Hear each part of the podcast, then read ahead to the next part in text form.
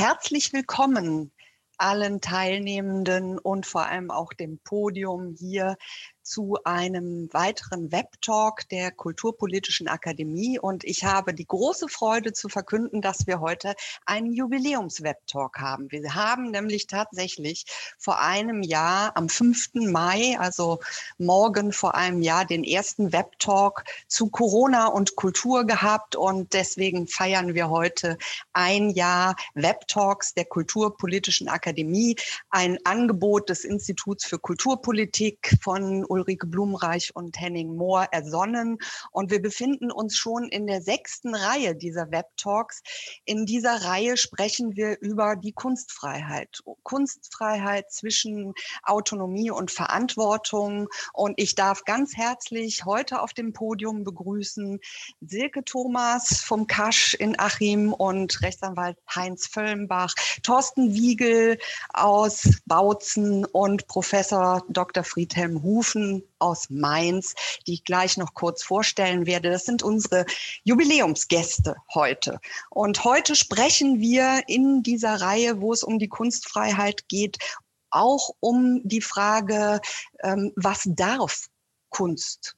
Was ähm, uns in den Themenschwerpunkt Neutralitätsgebot bringen wird. Wir haben ja schon über die Kunstfreiheit in Gefahr gesprochen. Wir haben die Grenzen der Kunstfreiheit vor allem auch im Zusammenhang mit den Produktionsbedingungen für Künstlerinnen und Künstler besprochen. Und heute, Sie haben schon äh, gemerkt, wir haben hier geballte Kompetenz äh, auch von äh, juristischer Seite mitgebracht und werden uns diesen Fragen auch nochmal nähern. Was ähm, verbindet sich mit dem Neutralitätsgebot beziehungsweise ähm, welche Fragen der Kunstfreiheit wir da diskutieren können. Wir haben wie immer auch eine kleine Umfrage für die Teilnehmenden mitgebracht, weil wir äh, eben gerne wissen möchten, aus welchem Bereich sie kommen, ob sie Kulturschaffende sind, aus Kulturverwaltung oder kultureller Bildung kommen. Es ist immer so ein bisschen aus einem anderen Bereich. Schreiben Sie gerne in äh, den Chat hinein, was das ist. Denn wir haben ja hier die Webinarfunktion und sehen eben nicht diejenigen, die uns zugeschaltet sind. Die Kulturpolitische Akademie, dieses Format, das der Wissensvermittlung dient, aber eben auch ganz klar der Vernetzung, hat ähm, doch schon auch in den ganzen Reihen, in den verschiedenen Talks ganz unterschiedliche Akteure zusammengebracht und auch jetzt hier in dem Thema Kunstfreiheit durch äh, eben die verschiedenen Perspektiven ganz viel auch zur Wissensverbreitung beigetragen. Das wird heute sicherlich nicht anders sein, aber auch das Thema der Vernetzung ist im Rahmen dieser Kulturpolitischen Akademie eine ganz wichtige Sache. Deswegen freuen wir uns, dass das eben auch sehr gut angenommen wird, diese Web-Talks und dass sie uns begleiten schon seit einem Jahr. Dann schaue ich mal eben, vergessen Sie nicht auf Senden zu drücken, was ähm, die Umfrage angeht. Es haben jetzt noch nicht alle abgestimmt und ich beende das gleich mal, damit wir, wir sind ja immer etwas straff in der Zeit, damit wir voranschreiten können zu unserem ersten Input, aber wir wollen eben einfach so eine gewisse Vorstellung davon haben, auch in welchem Bereich sie unterwegs sind und warte noch mal. Ein, zwei, drei, Sekunden und dann beende ich die Umfrage und alle können jetzt ähm, nochmal auf das Ergebnis schauen. Kulturinstitutionen sind die meisten von Ihnen hier, die uns zugeschaltet sind. Äh, Kulturschaffende, auch äh, viele aus der Kulturverwaltung, nicht ganz so viele, sieben Prozent und kulturelle Bildung neun Prozent, liegt vielleicht auch ähm, an diesem Thema. Ich bin sehr gespannt, wohin uns heute die Diskussion treiben wird. Wir haben nachher hier nochmal eine kleine andere Umfrage für Sie alle mitgebracht. Und ich bedanke mich dafür, für das Mitteilen, aus welchem Bereich Sie kommen und gehe über zum ersten Input, der von Thorsten Wiegel kommt, der ähm, als Geschäftsführer des Steinhauses in Bautzen ähm, und Vorstandsvorsitzender des Landesverbands Soziokultur in Sachsen uns heute auch nochmal so eine kulturpolitische Einschätzung vielleicht auch ähm, des Themas geben wird. Er ist Sozialwissenschaftler und seine Arbeitsschwerpunkte sind vor allem auch im internationalen äh, Projektmanagement, die künstlerische Nachwuchsförderung und äh, Projekte wie Kultur macht stark sind äh, Dinge, mit denen er sich auch ähm, in seinem Zusammenhang, in seinem Arbeitsbereich auseinandersetzt.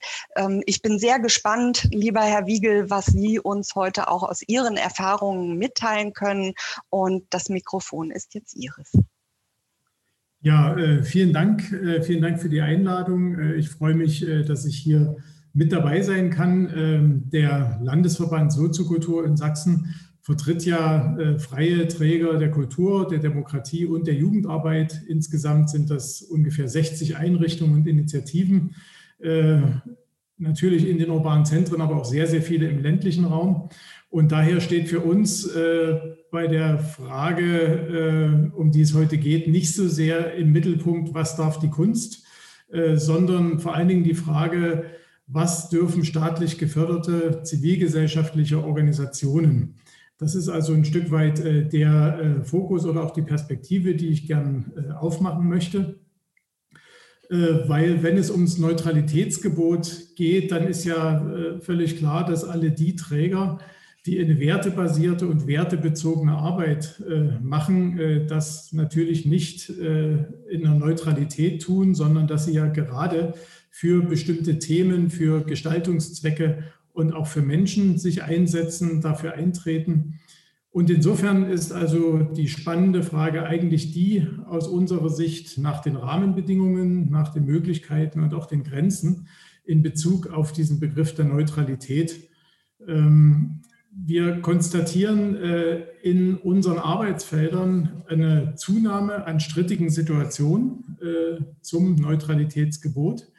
Und ähm, Dabei geht es vor allen Dingen eigentlich darum, inwieweit, zum Teil auch ob überhaupt, äh, die staatliche Neutralitätsverpflichtung auf Zuwendungsempfänger übertragen werden kann. Und äh, ich will Ihnen vielleicht mal einen kurzen äh, Eindruck aus Sachsen geben. die meisten werden wissen oder vielleicht nachverfolgt haben, dass eben seit den letzten Kommunal- und Landtagswahlen wir in einer äh, ja, stark veränderten politischen Landschaft äh, leben und äh, dass vor allen Dingen auch die Durchsetzungsfähigkeit von demokratiekritischen Politikansätzen, um das mal vorsichtig zu formulieren, gestiegen ist. Das heißt konkret, dass also Menschen, Bewegungen, Parteien, die der Demokratie äh, auch wirklich kritisch gegenüberstehen, jetzt mit Sitz und Stimme in Entscheidungsgremien, in der Kommunalpolitik, in den Kulturgremien, äh, auf der regionalen und auch auf der Landesebene äh, sitzen. Ähm, und das hat natürlich die Situation vor allen Dingen auch für die Akteure sehr stark verändert.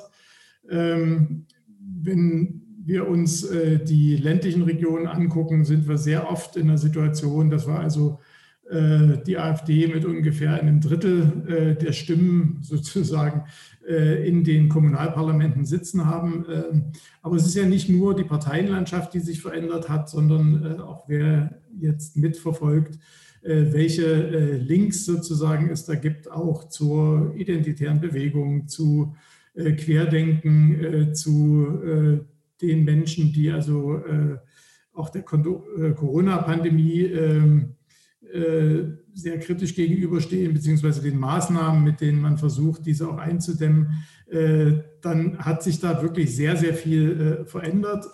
Und das führt eben auch dazu, dass durch diese neuen Mehrheitsverhältnisse Kulturprojekte, Projekte der Demokratieförderung und der kulturellen und politischen Bildung jetzt per demokratischem Mehrheitsentscheid zumindest geschwächt bis hin auch zu abgeschafft werden können. Und das ist eine Situation, die wir also viele Jahre in der äh, Form nicht gehabt haben. Wenn ich das mal zusammenfasse, würde ich das auf die Formel bringen, also Handlungsstrategien von populistischen Bewegungen und Parteien, die das Ziel haben, vor allen Dingen eben die geförderte Zivilgesellschaft in ihrer Arbeit zu behindern, zu diffamieren bzw. auch zum Schweigen zu bringen, äh, treffen auf der anderen Seite auf eine sehr große Handlungsunsicherheit bei Verwaltung, Politik und Behörden. Weil das eben wirklich eine neue Situation ist, weil es da ganz wenig äh, Vorkenntnisse gibt und weil es vor allen Dingen auch keine Handlungsstrategien gibt, wie damit umzugehen ist.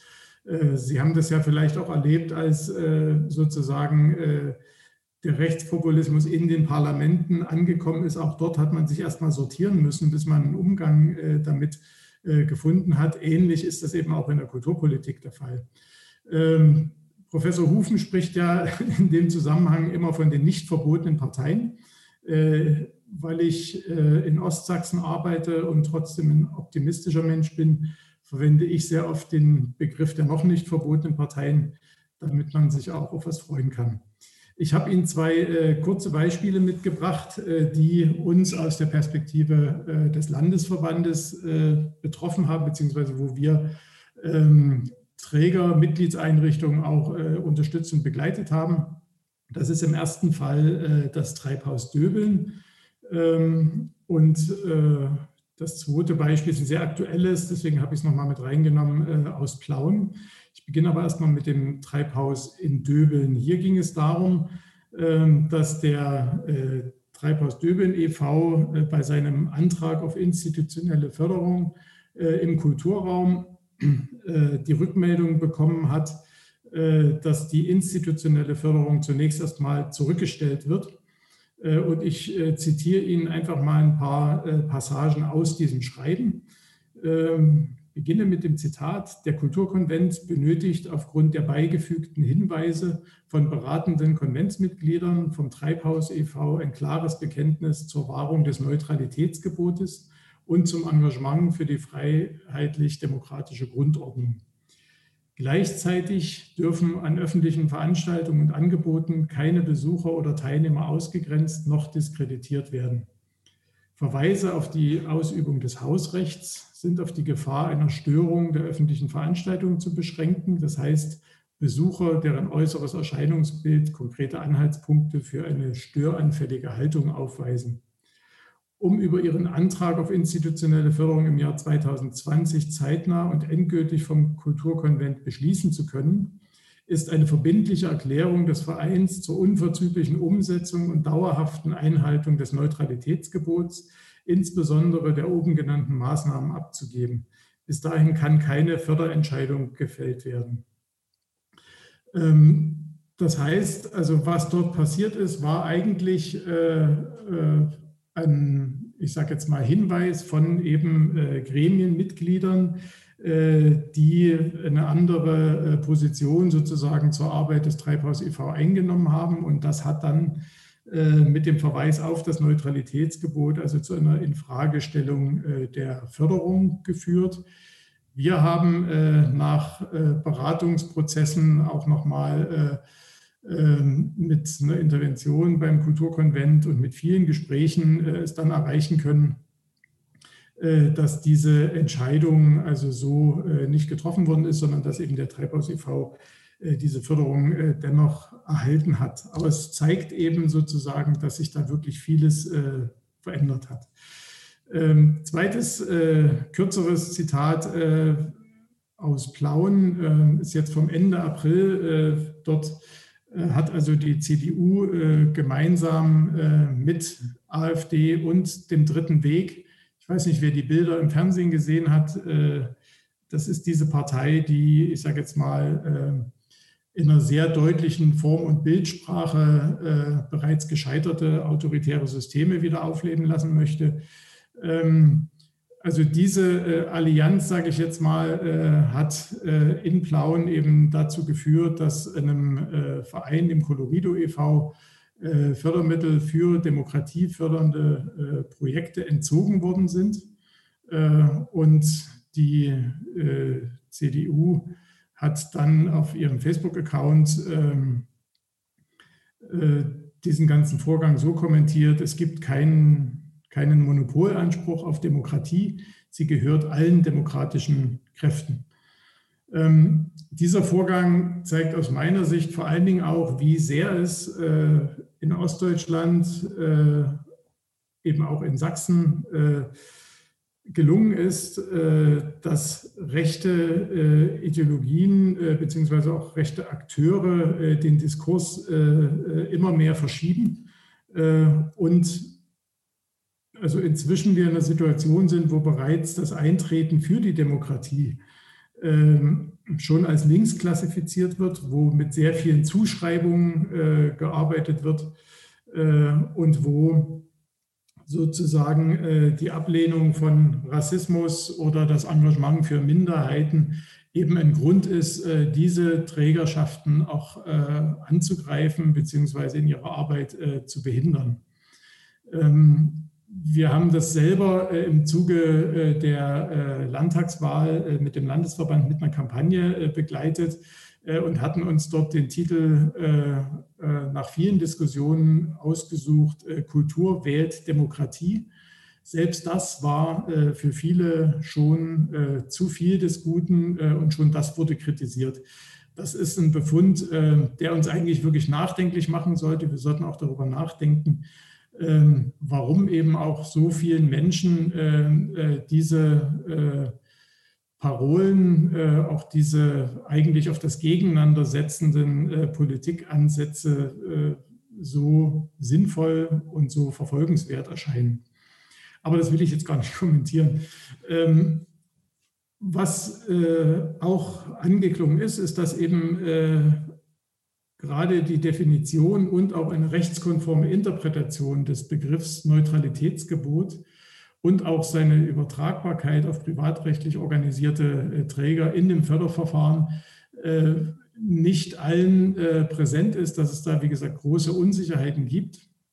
Und auf diese Weise konnte auch das Neutralitätsgebot zu einer Waffe in der kulturpolitischen Auseinandersetzung werden Im aktuellen äh, Wahlprogramm der AfD ist das äh, Neutralitätsgebot ja auch wieder mit drin, weil es aus den Erfahrungen auch der AfD offensichtlich ein wirksames Instrument ist.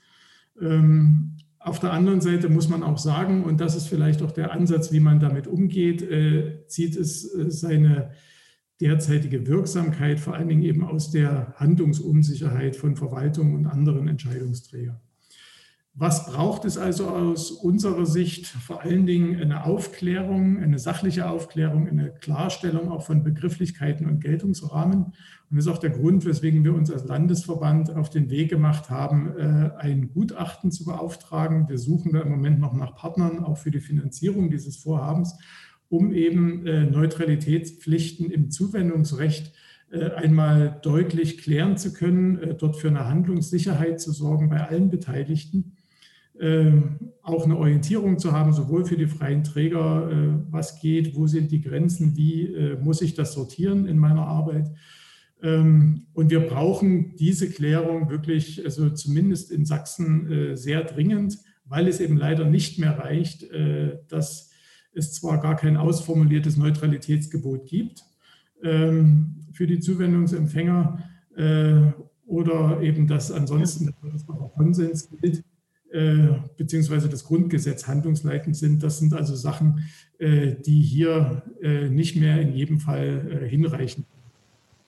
Ja, das vielleicht als kurzen Eindruck aus unserer Arbeitswelt und ich freue mich dann auf die Diskussion mit Ihnen. Vielen Dank. Vielen, vielen Dank, Herr Wiegel und auch nochmal vielen Dank, dass Sie eingesprungen sind für äh, Anne Pallas, die ja ursprünglich auch in der Ausschreibung, vielleicht einige haben äh, das noch im Kopf gehabt, vorgesehen war, die leider heute verhindert war, aber es ist auch äh, wunderbar, jetzt Ihre Perspektive hier mit ähm, dabei zu haben, auch nochmal diese ganze ganz klare, ähm, ja, erstmal Analyse, was, was eigentlich auch ähm, ein, eine Problemstellung sein könnte, nämlich Sie sagen, die Verwaltungen sind unter Druck geraten.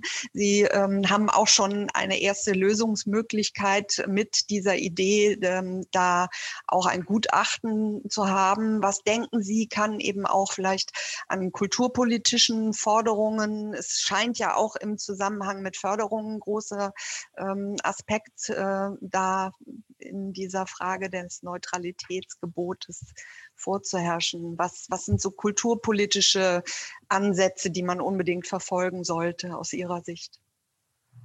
Naja, ähm, ich fände es erstmal wichtig, dass die Kulturverwaltung wirklich eine Handlungssicherheit äh, erlangen. Das hatte ich ja vorhin schon gesagt. Äh, ich glaube, äh, wir müssen uns dagegen wehren, dass eben bestimmte Projektinhalte, bestimmte Ansätze auch äh, dann von anderen äh, uminterpretiert werden sozusagen äh, und zu einem Problem stilisiert werden. Äh, und wir müssen gegen die Behauptung, äh, dass dort ein Verstoß gegen ein Neutralitätsgebot vorläge, müssen wir sozusagen argumentativ vorgehen können.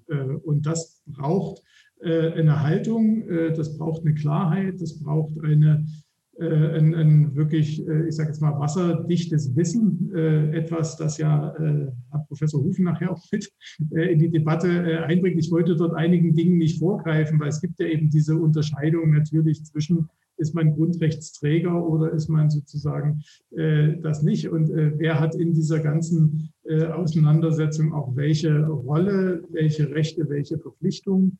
Und wir müssen, ich sage jetzt mal, das hätte ich mir vor ein paar Jahren auch nicht äh, träumen lassen. Äh, in unserer Arbeit reden wir viel über Empowerment und wir müssen jetzt sozusagen äh, unsere Partner empowern äh, mit genau diesem Wissen, äh, mit diesem Handlungswissen, um damit äh, souveräner umgehen zu können und auch solche, ähm, ich sage jetzt mal, oftmals ja nur auf Behauptungen beruhenden Probleme äh, die dann im Zuwendungsverfahren zu Schwierigkeiten führen, wirklich entkräften und auch zurückweisen zu können und das eben auf eine rechtssichere Art und Weise. Das ist doch eine wunderbare Vorlage für äh, den zweiten Input. Ähm, an dieser Stelle vielen, vielen Dank, Herr Wiegel, für erst auch mal äh, die, die Sicht, die Sie mitgebracht haben.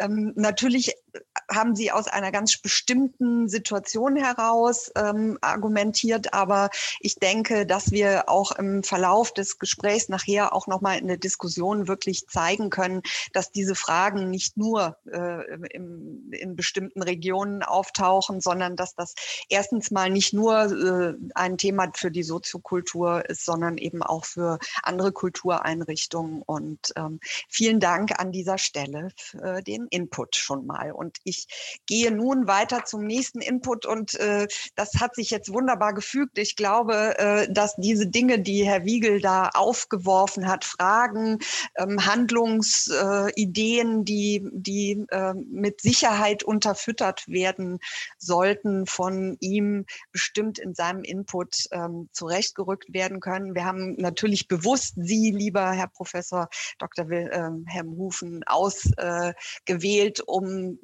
diese Sicherheit vielleicht zu bekommen. Sie sind Professor für öffentliches Recht, Staats- und ähm, Verwaltungsrecht an der Universität in Mainz und sind ehemaliges Mitglied des Verfassungsgerichts Rheinland-Pfalz. Also insofern äh, bringen Sie äh, wirklich viel Erfahrung auch äh, auf dem Gebiet der staatlichen Institutionen mit und Ihre Habilitationsschrift haben Sie verfasst über die Frage auch Kunstfreiheit in äh, staatlichen Institutionen. Also ähm, Sie sind äh, als Gastprofessor in ganz vielen Zusammenhängen unterwegs gewesen, Mitglied in zahlreichen Ethikkommissionen und wir schauen jetzt äh, auf Sie und bitten Sie, lieber Herr Professor Hufen, uns wirklich auch nochmal zurechtzurücken, vielleicht die juristischen Begriffe zu nennen und ähm, auch ein paar Fragen, die Herr Wiegel schon aufgeworfen hat, zu beantworten. Das Mikrofon gehört Ihnen. Ja, ich danke Ihnen sehr für die freundliche Begrüßung und erschrecke zugleich, was ich jetzt in zwölf Minuten alles leisten soll. Äh, das äh, schafft viel Vertrauen und zeigt viel Vertrauen, aber ich konzentriere mich dann in der Tat auf die wichtigsten Fragen. Äh, Sie alle kennen den berühmten Spruch von Tucholsky, was darf Satire und damit was darf Kunst? Und er beantwortet das mit alles. Und Sie wissen, Verfassungsrechtler beantworten diese Frage bekanntlicherweise immer mit fast alles. Und äh, deswegen, es ist ein unglaubliches Spektrum, was Sie hier sich vorgenommen haben, auch aus der Praxis. Äh, ich bin immer wieder unglaublich erschreckt, äh, wie das Neutralitätsgebot äh, sich verselbstständigt, das sich nun aus dem Wahlkampfrecht ergeben hat, ursprünglich aus dem Staatskirchenrecht. Sie werden es kaum glauben, dann aus dem Beamtenrecht ist es rübergewandert in die politische Auseinandersetzung und treibt jetzt hier sein Unwesen, obwohl das Bundesverfassungsgericht es gar nicht mehr in dieser Form erwähnt. Das ist also ganz merkwürdig, wie ein solches Prinzip hier instrumentalisiert wird. Ich möchte zweierlei Dinge sagen. Ich habe in weiser Voraussicht, dass die Zeit niemals reicht, das ganze Problem zu erörtern, Ihnen ein riesiges Thesenpapier mitgebracht. Wenn Sie das ein bisschen ausfüllen, haben Sie schon, Herr Wiegel, ein gewisses Gutachten äh, in dieser Thematik. Das müsste man natürlich noch sehr weit ausformulieren. Aber äh, Sie sehen, ich habe hier die verschiedensten Formen der staatlichen äh, Bildungspolitik und Kulturpolitik und nichtstaatlichen und gesellschaftlichen Politik zusammengefasst und möchte mich ganz strikt begrenzen auf äh, das, was Sie unter der These 2 äh, mit dem letzten Spiegelstrich sehen. Das ist nämlich die öffentlich unterstützte private Kunst- und Kulturarbeit. Äh, Theater, Schule, Hochschule, Musikhochschule hat wieder ganz eigene Konstellationen, weil es ja sich hier um den Staat und um die Kommune als solche dreht. Da sind zwar ähnliche Probleme, aber ich begrenze mich auf die Kunstfreiheit privater Träger, die öffentlich unterstützt werden und damit in den, äh, in den Fokus äh, geraten, darf man öffentliche Mittel einsetzen in der parteipolitischen Auseinandersetzung. Das ist also die wesentliche Frage, die wir haben. Noch eine Vorbemerkung, Herr Wiegel, ich weiß nicht, ob Sie tröstet, aber das Thema ist keinesfalls nur Ostdeutsch. Also als ich das erste Mal vor zwei Jahren mit dem Thema befasst war, ging es um einen Druckkostenzuschuss, äh, der in Hessen einer Organisation verweigert worden war, weil die in einer, in einer Broschüre ein AfD-Programm zitiert hatten ohne es in irgendeiner Weise zu werten. Es war nur abgedruckt und alleine das schien der damaligen hessischen Verwaltung gefährlich. Und das Hauptproblem, das wir haben, ist nicht die Rechtsprechung. Nicht das Haupt, es gibt ganz wenig Rechtsprechung dazu. Es gibt Rechtsprechung zum Wahlkampf, es gibt Rechtsprechung natürlich jede Menge zum Eingriff in Persönlichkeitsrechte äh, durch Künstler und so weiter. Äh, viele, viele Fälle. Aber es gibt ganz wenig Rechtsprechung zu diesem Fall, äh, aber es gibt eine Schere im Kopf. Und diese Schere im Kopf wird antizipierte Rechtsprechung, kann man sagen. Und das wird natürlich sofort aufgegriffen. Äh, es gibt Merkblätter, die dann plötzlich irgendeine normative Wirkung entfalten. Und da liest man dann Sätze wie, die konkrete Auseinandersetzung mit Parteiprogrammen ist nicht gestattet, in einem Zuwendungsbescheid beispielsweise. Und wenn man sich das dann auf der Zunge zergehen lässt, dann wird es natürlich ganz gefährlich. Soll das etwa heißen, dass wenn eine bestimmte Partei Anti-Islam auf der, im Parteiprogramm hat oder äh, Homophobie oder was auch immer oder Sexismus oder was auch immer im Parteiprogramm hat, dass man sich dann nicht mehr mit Rassismus, Islamfeindlichkeit und so weiter auseinandersetzen darf, weil man sonst schon gleich in die Nähe des äh, Neutralitätsverbots, äh, Neutralitätsgebots äh, hier, hier kommt. Um das Thema zu verstehen, auch in zwölf Minuten, ist es notwendig, sich den Hintergrund ganz kurz zu verdeutlichen. Der erste und wichtigste Hintergrund ist These 3 des Bundesverfassungsgerichts geht seit den 50er Jahren davon aus, dass der Kern der Auseinandersetzung, der Kern der Demokratie der offene Kampf von Meinungen ist. Und dabei unterscheidet es überhaupt nicht, ob das eine öffentlich geförderte Meinung ist, ob das die Presse ist, ob das die Universitäten sind, ob das Wissenschaft ist, ob das Kunst ist. Verfassungsrechtliches Prinzip ist die demokratische Offenheit.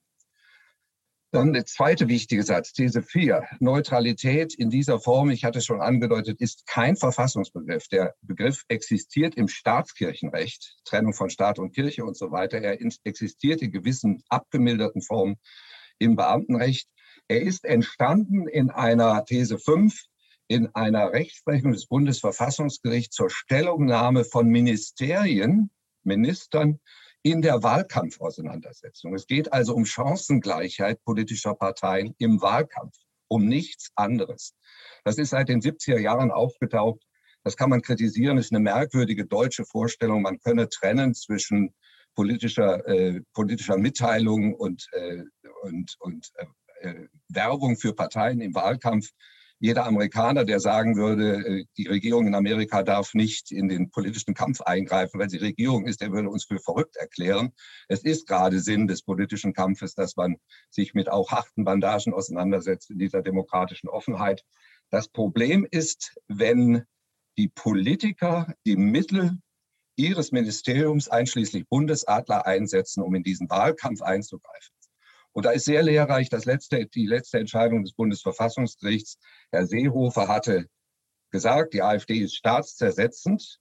Er hatte das aber nicht als CSU-Vorsitzender oder als Politiker getan, sondern mit Bundesadler auf der Homepage seines Ministeriums. Und da ist die Grenze.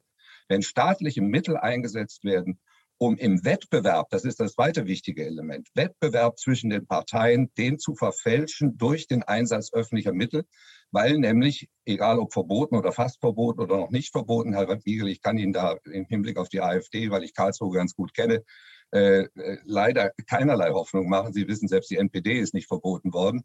Also Sie müssen sich damit schon weiter äh, abfinden, dass diese Partei weiter ihr Wesen und Unwesen treiben wird. Also verboten wird sie nicht, aber sie treibt ihr Unwesen mit dem Begriff äh, dieser Neutralität. Und sie findet Anklang, auch in anderem Zusammenhang fällt das ja im Moment aus, die deutsche Verwaltung ist im Wesentlichen eine höchst vorsichtige, eine höchst vorgreifende, eine höchst ängstliche Verwaltung geworden.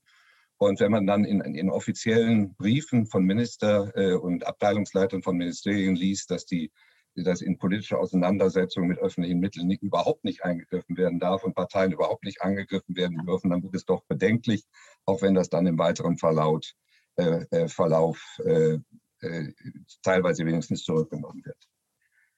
Erster Punkt also, Neutralität stammt aus dem Wahlkampf mit den politischen Parteien. Es geht nicht um Neutralität, es geht um Chancengleichheit von Parteien in der politischen Auseinandersetzung. Zweiter Grundsatz.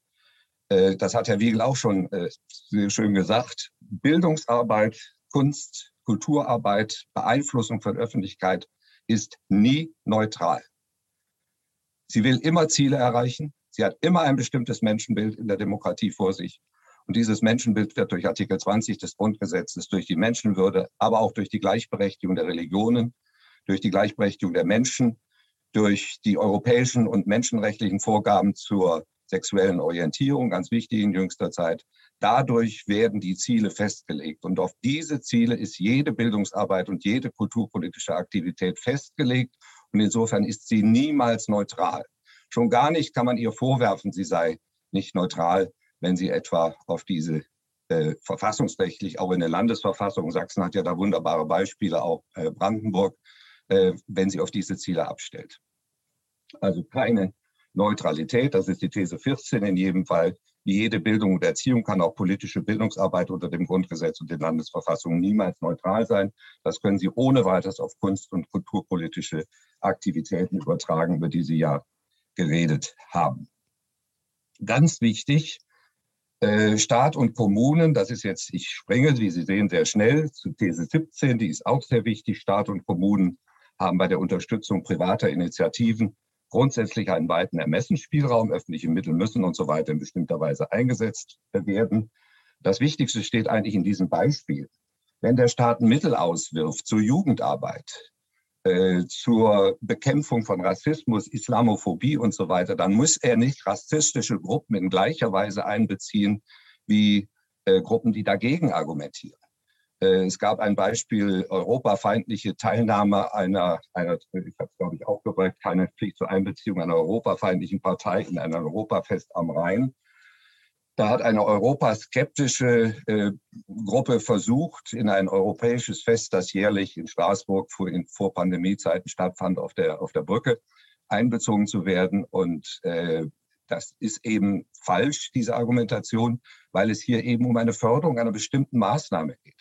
Äh, ähnliche Probleme haben wir im Hinblick auf Gedenkstätten zu äh, Konzentrationslagern. Da ist auch versucht worden, in die Beiräte hineinzukommen oder Fördermittel zu erwerben, die also die also aus den Töpfen äh, äh, niemals den Nationalsozialismus vergessen und so weiter kamen.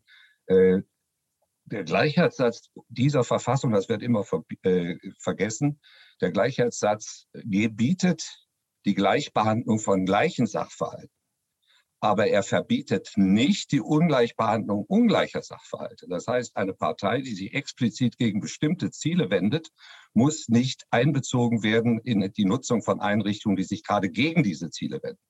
Nicht, das hatten wir ja auch als äh, Thema schon. Jetzt aber konkret, die Zeit ist ja kurz. Was darf äh, staatlich geförderte Kunst? Das Wichtigste ist, die privaten Empfänger staatlicher Subventionen These 18, sind und bleiben Grundrechtsträger, nicht Grundrechtsadressaten. Ich bin als Hochschullehrer staatlicher Beamter. Ich vertrete also, wenn ich meine Vorlesungen oder Prüfungen mache, sogar den Staat als Prüfer und, und auch als Verfassungsrichter war ich Vertreter dieses Staates. Aber in meiner Wissenschaftsfreiheit bin ich wie ein Bürger und in meiner Wissenschaftsfreiheit bin ich frei, natürlich an die Grenzen der Verfassung gebunden. Genauso handelt es sich bei staatlichen Theatern, Regisseuren, kulturpolitischen Initiativen und so weiter. Sie werden zwar in ihrer Grundrechtsausübung gefördert. Grundrechte brauchen heute öffentliche Förderung. Sie brauchen Medien, sie brauchen Märkte, sie brauchen Offenheit, um überhaupt äh, zu, zu hören zu kommen in dieser stark vernetzten äh, Welt äh, der Kultur. Aber damit werden sie keinesfalls Teil des Staates. Ein Ministerialbeamter hat mir mal gesagt, ja, das ist ja so, als wenn ich da selbst auf der Bühne stände. Völliger Quatsch. Er unterstützt den Schauspieler, aber er kann ja gar nicht schauspielen. Und äh, auch wenn er ein guter Geigespieler wäre, er wäre in dem Moment äh, nicht, äh, nicht Träger der Kunstfreiheit. Nicht? Und ebenso bleibt das Theater natürlich hier völlig privat. Äh, die Kulturträger sind hier nicht etwa staatlich beliehen oder werden sogar sowas wie eine staatliche Behörde. Insofern bleiben sie frei. Und äh, es gilt damit also, dass die Kunstfreiheit einen Schutzbereich hat. Ist es Kunst?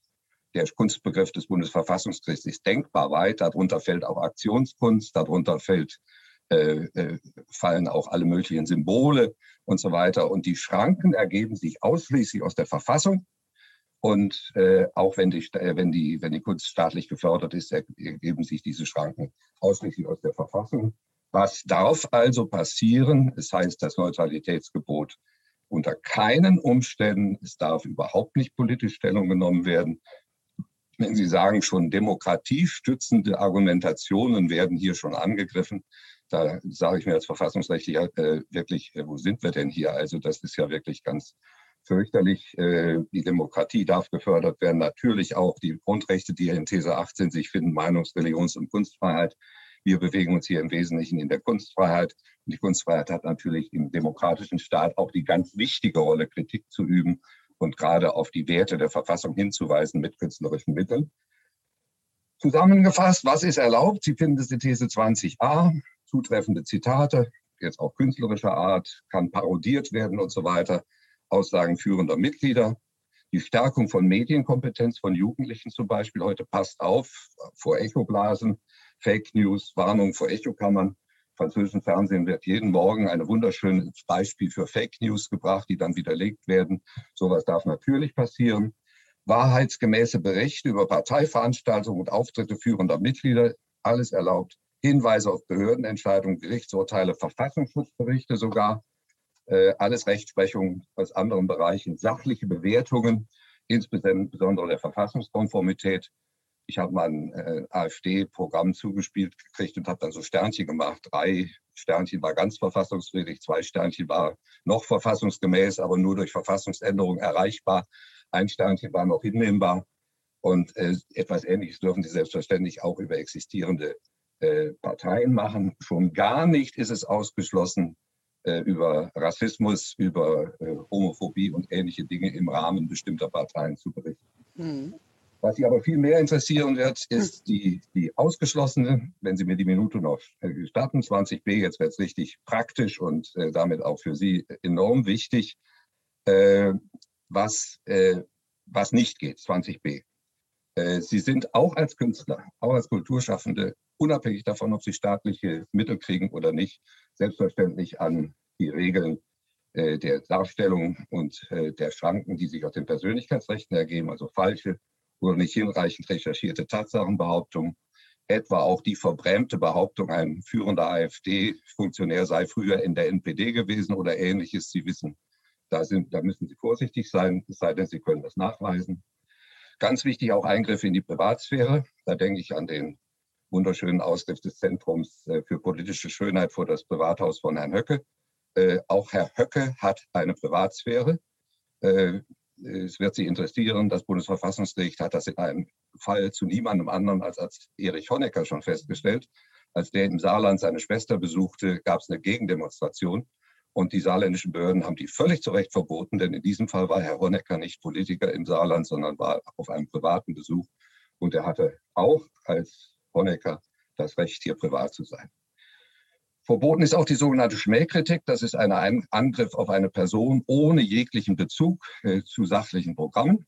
Ich habe hier mal das schöne Beispiel von Herrn Böhmermann. Da habe ich mich gemeint sehr unbeliebt gemacht. Herr Böhmermann, der den Erdogan in äh, bestimmter Weise angegriffen hat. Man kann über Erdogan sagen, was man will. Und ich sage es auch. Er, er ist ein, äh, ja, fast sagen, äh, ein Friedensvernichter und er zerstört die Demokratie in der Türkei, dürfen Sie alles sagen, aber mit Ziegen und Ähnlichem, was dazu kommt, Sodomie, was da behauptet worden ist, hat das nichts zu tun. Das war ein unsachlicher Angriff, der mit der Politik von Herrn Erdogan nichts zu tun hatte. Gefährlich wird es bei gezielter Wahlbeeinflussung. Also wenn Sie wirklich direkt in den Wahlkampf eingreifen, dann sind Sie im Spektrum dieser Rechtsprechung der Seehofer Wanka-Rechtsprechung. Die Ministerin Wanka hat äh, Aktionen gestartet in Thüringen zur Störung von äh, Wahlveranstaltungen der AfD damals. Und das ist nun wirklich eine Verletzung der Chancengleichheit, auch wenn eine Partei noch, wie Sie sagen, nicht verboten ist. Sie hat das Recht, einen Wahlkampf zu veranstalten. Und da war ich auch ganz eisern, als hier in Mainz Frau Petri, damals noch harmlose Zeiten der AfD, hier eine Rede vor dem Theater hielt und der Intendant ließ das Orchester und den Chor auffahren. Die sagen alle Freude schöner Götterfunke. Und in der Presse hier wurde das bejubelt. Frau Petri wurde nicht mehr verstanden. Alle haben gesagt, prima Aktion, die Kunst verteidigt die Demokratie.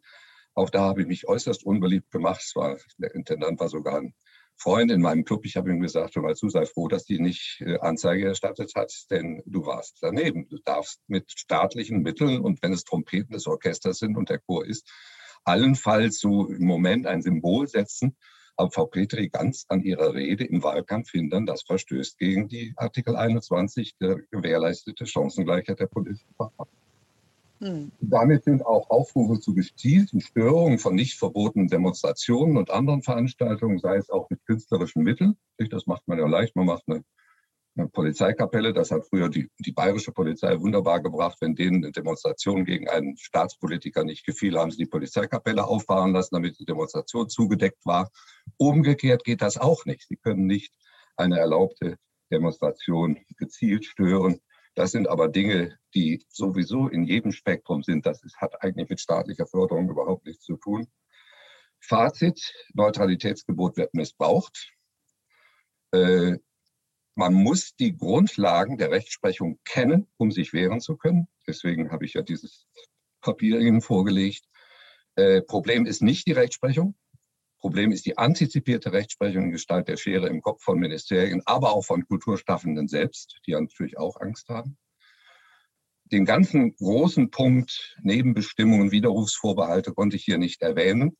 Erwähnen kann ich aber, dass es Verwaltungsgerichte gibt, vor denen man sich wehren kann, wenn unberechtigterweise also äh, Subventionen gestrichen werden. Es gibt ein Missverständnis, dass wenn Sie einen Subventionsbescheid mit einem, mit einem Widerrufsvorbehalt oder einer Auflage haben, bitte nicht politisch werden, dann gefährden Sie den Zuwendungsbescheid nicht, wenn Sie sich gegen die Auflage getrennt wehren. Sie können also die Auflage vor dem Verwaltungsgericht, wenn Sie ungerecht ist, wenn sie unrechtmäßig ist, auch getrennt anfechten. Aber soweit hoffe ich, wird es in der politischen Auseinandersetzung ja nicht kommen. Dazu wünsche ich Ihnen jedenfalls viel Glück. Das war's. Danke. Vielen, vielen Dank. Das war äh, Rechtsberatung hier bei den Web Talks. Ähm, ich glaube, das war auch das, was, was äh, Herr Wiegel vorhin auch gemeint hat, mit Sicherheit geben. Und äh, ich danke Ihnen sehr, Herr Professor Hufen, dass Sie da so durchgegangen sind. Ähm, das war äh, ein, ein Ritt, aber ähm, wir haben ja das Papier auch versendet. Äh, das kann man nochmal nachlesen. Und es ist natürlich klar geworden, dass es, Sie haben das immer wieder betont, dass es so sehr auf den einzelnen Fall auch ankommt, dass man immer fragen muss, wenn das passiert ist, wie muss man dann reagieren? Dass natürlich die Aufgaben, die auch auf Kulturschaffende und Kulturinstitutionen zukommen, immer komplexer werden, dass man diese Rechtssicherheiten braucht. Ich will noch eine kurze Frage mitnehmen äh, von Birgit Lotz, die hier ähm, auch mit äh, teilnimmt an unserem Webtalk. Die ähm, äh, leitet eine Bibliothek und fragt, ähm, dass Sie nochmal nach Ihrer Einschätzung. Es gibt immer wieder Forderungen, bestimmte Bücher aus den Bibliotheken zu entfernen. Aktuell ist beispielsweise auch äh, immer das Thema die Kochbücher von äh, Attila Hildmann, ja, dass dann eben NutzerInnen der Bibliothek sagen, dass sie darauf bestehen, dass die entfernt werden. Wie sehen Sie das? Ja, der Jurist fragt immer vom Schutzbereich des jeweils angegriffenen Grundrechts. Hildmann ist auch Literat, er, hat, äh, er ist Schriftsteller, er ist Träger der Kunstfreiheit. Und die Frage, wenn ich das Buch entferne, ist das ein Eingriff in seine Kunstfreiheit? Und er ist nur möglich, wenn er sich gegen Verfassungsgüter richtet. Ich muss in dem Fall dann wirklich konkret nachweisen, dass die Thesen von Herrn Wildmann nicht nur verfassungswidrig in sich sind, sonst müssten sie sehr viele Bücher entfernen, sondern dass sie die freiheitlich-demokratische Grundordnung gefährden. Und ich wurde sehr davon warnen, Bücher, Bücher aus dem Schrank zu nehmen, denn Bücher sind dazu da, dass man sich mit ihnen auseinandersetzt und äh, mit Büchern reagiert. Wunderbar. Also wir hatten das letztes Mal auch schon die, kurz die Einschätzung, die Frage, ne, ähm, Bilder aus Museen entfernen. Ähm, da Kontextualisierung ist äh, eine Möglichkeit, darauf zu reagieren. Und ähm, vielen Dank auch nochmal für die ganz klare Einschätzung in dieser Sache.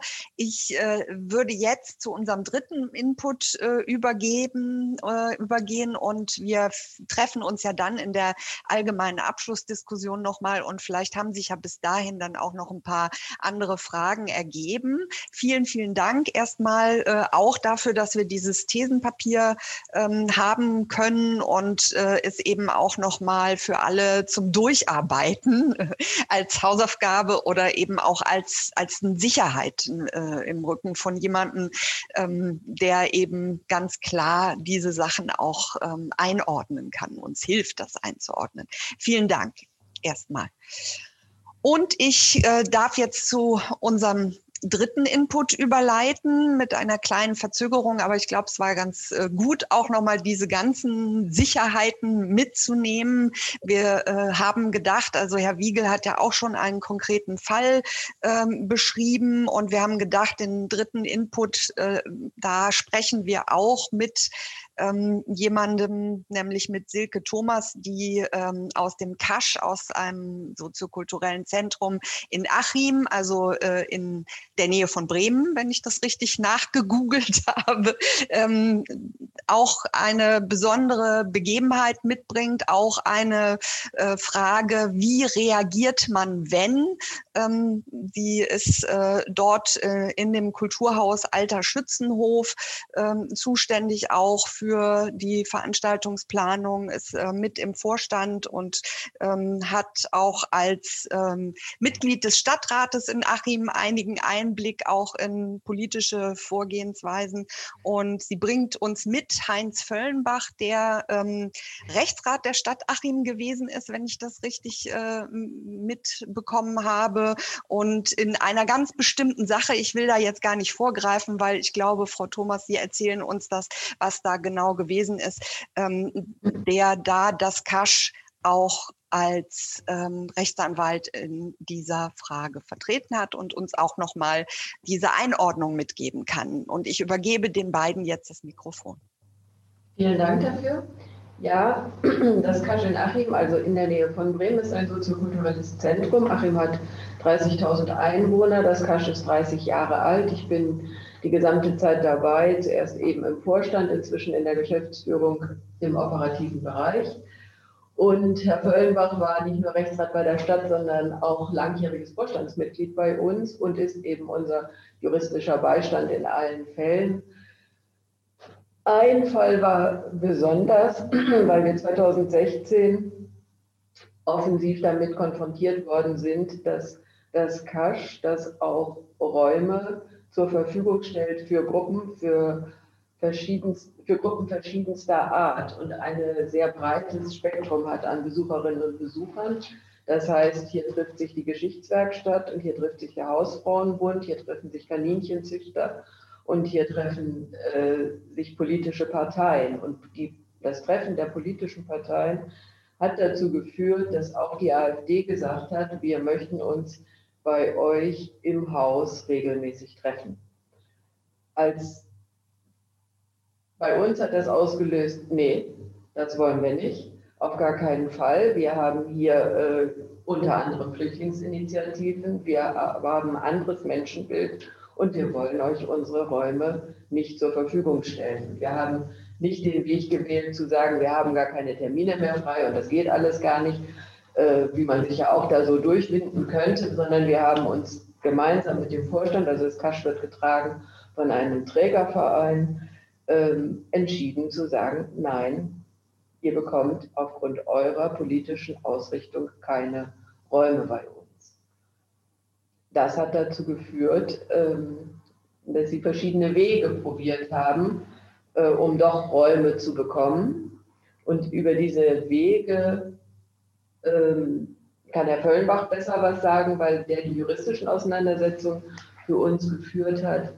Wichtig ist nochmal zu sagen, dass das Kasch institutionell gefördert wird von der Stadt Achim äh, seit Beginn an und seit gut 20 Jahren, also seit 20 Jahren mit einem festen Vertrag. Das heißt, wir haben einen Vertrag geschlossen aufgrund einer Baumaßnahme, ähm, die Zweckbestimmung des Hauses festzuschreiben und haben einen jährlichen Zuschuss vereinbart für eine Zeit von 25 Jahren. Also dieser Vertrag ist befristet und er ist, läuft noch fünf Jahre von jetzt an und ist eine institutionelle Förderung sowohl fürs Personal als auch für die Betriebskosten. Das ist wichtig für die Argumentation, die da gefahren worden ist, weshalb wir überhaupt in diese Diskussion gekommen sind. Ja, zu meiner Person noch kurz. Ähm, ich habe ähm, zwei Verwaltungsrechtsstreitigkeiten beim Verwaltungsgericht äh, Stade geführt für äh, das Kulturhaus. Zu dem Zeitpunkt bin ich allerdings nicht mehr städtischer Beamter gewesen, sondern da war ich bereits als Anwalt niedergelassen, wie es jetzt heute noch der Fall ist. Einmal ein äh, Verfahren, in dem äh, das Kasch auf der beklagten Seite gestanden hat und dann ein weiteres Verfahren, äh, in dem äh, das äh, Kulturhaus Kasch beigeladen war. Ähm, man kann das Problem vielleicht kurz umschreiben mit der Frage, wie weit lässt sich aus dem Neutralitätsgebot ableiten äh, ein Anspruch auf äh, Teilhabe an öffentlichen Einrichtungen oder an öffentlich geförderten Einrichtungen. Frau Thomas hat es eben schon gesagt, ähm, diese Einrichtung Kasch wird in nicht unerheblichem Maße äh, von der Stadt gefördert durch jährliche Zuschüsse, die vertraglich dann auch vereinbart äh, sind. Äh, man kann sagen, der größte Teil hier des Etats wird durch die Stadt gedeckt. Verfasst ist eben hier ähm, der Trägerverein als Verein, also als juristische Person des Privatrechts. Ähm, und ich habe noch mal dieses Papier von Professor Hufen äh, gelesen, das uns ja freundlicherweise gestern zur Verfügung gestellt worden ist. Und äh, da steht dann äh, hier auf Seite 2 dann drin, dass ähm, Adressat des Neutralitätsgebots grundsätzlich nur der Staat ist. Private Personen sind frei. Man kann nicht freien Trägern jede Handlung untersagen, die auch staatlichen Trägern untersagt wäre. Daraus könnte man jetzt ableiten, wir haben uns jetzt da wunderbar rausgezogen, weil wir ja hier äh, verfasst sind als ein ziviler Verein, als ein äh, Verein nach dem äh, BGB. Ähm, dieser Grundsatz, der findet allerdings äh, schon eine gewisse Modifizierung. Ähm, Sie erinnern sich vielleicht alle noch daran, äh, dass es ja äh, vor etlichen Jahren äh, viele Auseinandersetzungen gegeben hat hinsichtlich ähm, der äh, NPD, die die Nutzung von Stadthallen äh, dann für sich beanspruchte. Und diese Stadthallen, die waren ja auch ähm, nicht unbedingt Teil der öffentlichen Verwaltung, sondern im Regelfall verfasst als AG oder GmbH. Und äh, da hat eben zu der Zeit äh, das Bundesverwaltungsgericht 1989 äh, dann eine eindeutige Entscheidung getroffen, dass auch in diesem Fall durchaus ableitbar aus dem öffentlichen Recht ein Anspruch auf Nutzung entstehen könnte. Und äh, darauf äh, hat dann auch hier die Gegenseite, die AfD, äh, sich gestützt in weiteren Verfahren, weil sie gesagt haben, das ist quasi eine öffentliche Einrichtung, weil sie eben in sehr hohem Maße subventioniert wird von Seiten der Stadt. Ähm, Und im direkten Kommunalverfassungsrecht gibt es einen Anspruch eben, Paragraph 30 ist das, auf Inanspruchnahme derartiger öffentlicher Einrichtungen. Im ersten Verfahren, das beim Verwaltungsgericht Stade dann anhängig war, wurde direkt unmittelbar äh, gegen äh, das Kulturhaus geklagt. Das funktionierte nicht, äh, weil die nun tatsächlich hier nicht Adressat hier dieses Anspruchs sein können. Und da hat man noch mal kurz erwogen, ob das nicht auf dem zivilrechtlichen Wege geht. Man wollte dann das Kulturhaus beim äh, Amtsgericht dann verklagen. Äh, das äh, hat man auch gemerkt, dass das auch nicht erfolgreich sein kann, äh, denn äh, ein Kontrahierungszwang, der hier beim Zivilrecht dann gegeben sein müsste, gibt es hier mit Sicherheit nicht. Ähm, das Anschließverfahren, das ist natürlich Interessante, wurde dann ähm, gegen die Stadt Achim als Subventionsgeber geführt und wir, das Kasch, war in dem Verfahren äh, dann beigeladen. Und ähm, entscheidend für die äh, Frage hier, gibt es einen äh, Anspruch gegenüber ähm, der Kommune in der Weise auf das Kasch einzuwirken, dass es eben der AfD ähm, Zugang verschafft, ähm, ist hier äh, die Frage, bestehen direkte Eingriffs- und Weisungsrechte seitens der Kommune, also hier seitens ähm, des Subventionsgebers. Ähm, da konnten wir uns stützen in Verfahren auf eine Entscheidung hier äh, des UVG in Lüneburg, wo halt genau diese Kriterien in den Mittelpunkt gestellt werden. Gibt es halt die Möglichkeit der unmittelbaren Einwirkung auf die Kommune oder eben nicht? Und wir haben, wie Frau Thomas eben sagte, äh, einen äh, Vertrag mit der Stadt geschlossen, der eben nicht nur regelt die finanziellen Zahlungen, sondern auch das inhaltliche Verhältnis zwischen Stadt und eben dem Kulturhaus austariert. Und da ist seinerzeit äh, von uns großer Wert drauf gelegt worden, da, zu der Zeit war ich im Vorstand des Kasch, dass eben die Kommune keinerlei Einwirkungsmöglichkeiten auf den Kulturbetrieb und den sonstigen Betrieb haben soll. Und das ist letztlich auch dann der entscheidende Punkt gewesen, der dazu geführt hat, dass auch diese zweite Klage beim Verwaltungsgericht Stade abgewiesen wurde. Ähm, die AfD hat natürlich sich auf den äh, Standpunkt gestellt, also wenn schon so viele Steuergelder in so eine Einrichtung äh, reinfließen, dann muss natürlich, ist die Kommune sogar zu verpflichtet, dann muss sie sich dann auch die Möglichkeit dann einräumen lassen, direkt einzuwirken. Äh, man stellt sich das mal zu Ende vor, dass eben die staatlichen Organe immer dann, wenn sie Subventionen leisten für einen Kulturbetrieb, dann auch ein Durchgriffsrecht haben, möchten, haben sollten. Ne? Für Theater und so weiter, die ja nur abhängig sind von Subventionen. Also diese Denke der AfD ist dann nochmal in diesem Verfahren deutlich geworden. Wer dann Geld gibt aus der öffentlichen Hand, der muss auch inhaltlich bestellen, wie es im Kulturbetrieb dann läuft. Ja, Frau Thomas sagt es eben, ähm, es war für uns undenkbar, dass wir, äh, wir diese AfD hier dieses Haus dann lassen. Und aus diesem Grund haben wir dann auch diesen Rechtsstreit geführt, erfolgreich geführt, eben bis zu Ende. Ähm, die äh, AfD-Kreisorganisation ähm, Pferden Osterholz, das ist die, die hier zuständig ist, wir liegen am Rande von Bremen, äh, ist eine, äh, die äh, durchaus polarisierend wirkt und äh, das hätte hier schon zu großen Konflikten geführt. Ist Ihnen vielleicht sogar bekannt, diese Kreisorganisation äh, aus dem Fernsehen, aus der Tagesschau. Ähm, wir hatten mal einen sehr bemerkenswerten Auftritt in äh, Berlin vor dem Kanzleramt und äh, haben da ein großes Transparent ausgerollt. Äh, Ende mit dem Genozid an Deutschen. Das zu dem Prozessablauf.